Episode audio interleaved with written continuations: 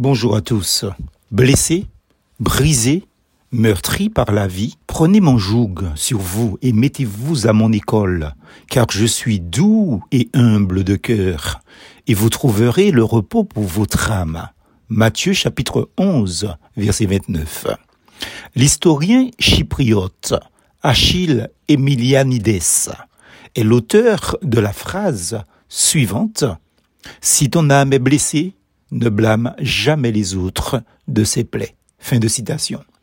De tout temps, les contacts humains ou les circonstances de la vie ont entraîné des blessures du cœur, du cœur et de l'âme humaine.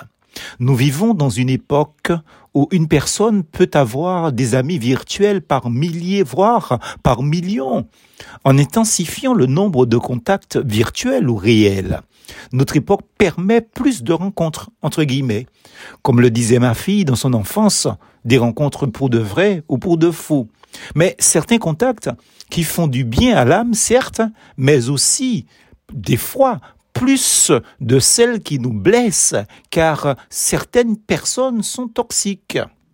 Si ce n'est pas encore le cas, vous le verrez, un jour ou l'autre, vous pourrez vous sentir blessé par l'un de ces contacts directement ou indirectement, peut-être au plus profond de notre âme et sans que les autres ne puissent le voir.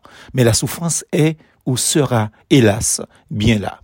Faut-il se poser en victime, se protéger par une cuirasse d'indifférence ou rester à l'écart de tout contact qui nous rendrait vulnérables? Le verset de base, cité en en-tête, nous montre Jésus-Christ abordant la vie tout autrement. Le Christ se réjouit d'abord de ce que l'Évangile soit pour ceux qui ont un cœur d'enfant.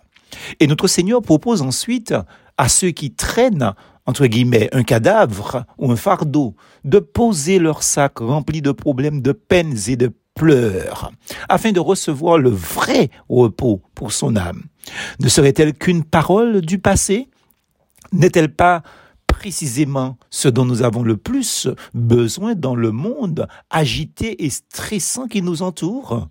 Jésus appelle à suivre donc ses exigences en indiquant qu'elles sont bonnes, de prendre son fardeau en indiquant qu'il est léger, pas ce qui te force en ce moment, mon ami.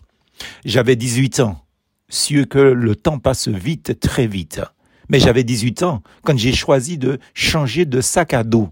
Depuis, la grâce de Dieu m'a placé au-dessus des aléas de la vie, les peines et les tristesses, les déceptions et les deuils. Toutes ces choses, c'est Christ qui les porte pour moi. Fini les charges et les surcharges.